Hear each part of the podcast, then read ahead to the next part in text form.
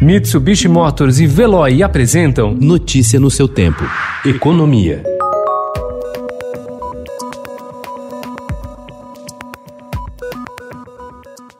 Governadores e prefeitos devem se colocar em trincheiras opostas no debate sobre uma fórmula mais ampla de reforma tributária. Após o ministro da Economia Paulo Guedes enviar o projeto de lei para unificar o PIS e a COFINS, dois tributos federais, os representantes dos estados passaram a apoiar uma proposta abrangente que inclua todos os tributos sobre consumo, inclusive o ICMS. Já os prefeitos querem manter a sua autonomia sobre o ISS ou ampliar sua fatia nas receitas para compensar a a unificação. A crise provocada pela pandemia do novo coronavírus levou a arrecadação federal a registrar o pior junho em 16 anos. Com o adiamento no recolhimento de tributos e os efeitos econômicos da crise, ingressaram 86,258 bilhões de reais nos cofres da União no mês passado, um tombo de 29,59% em relação a junho de 2019, já descontada a inflação no período.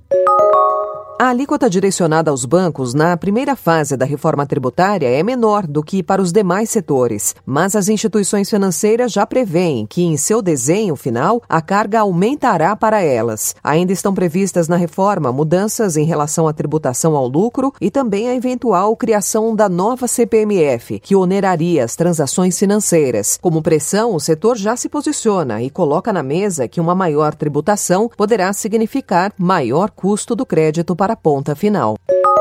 Cerca de 30 milhões de famílias brasileiras receberam algum auxílio emergencial no mês de junho em função da pandemia do novo coronavírus, o equivalente a 43% dos domicílios do país. O resultado representa um avanço de pouco mais de 3 milhões de lares beneficiados a mais em relação a maio, com o aumento da cobertura de programas de transferências de renda, como o auxílio emergencial e o benefício emergencial de preservação do emprego e da renda.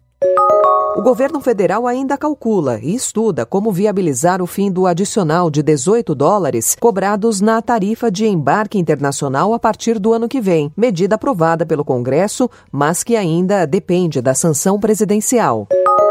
O Banco do BRICS, que anunciou nesta semana financiamento de um bilhão de dólares ao governo brasileiro para auxílio a programas sociais de combate à Covid-19, avalia atualmente uma carteira de investimentos no país que soma 820 milhões de dólares, ou seja, mais de 4 bilhões de reais. A maior parte disso, cerca de 500 milhões de dólares, é negociação direta com empresas privadas e pode começar a ser aprovado até o fim deste ano, para 2021, o volume dos projetos em análise pode passar de um bilhão de dólares, dependendo de como o cenário vai evoluir. Notícia no seu tempo. Oferecimento Mitsubishi Motors. Apoio Veloy. Fique em casa. Passe sem filas com o Veloy depois.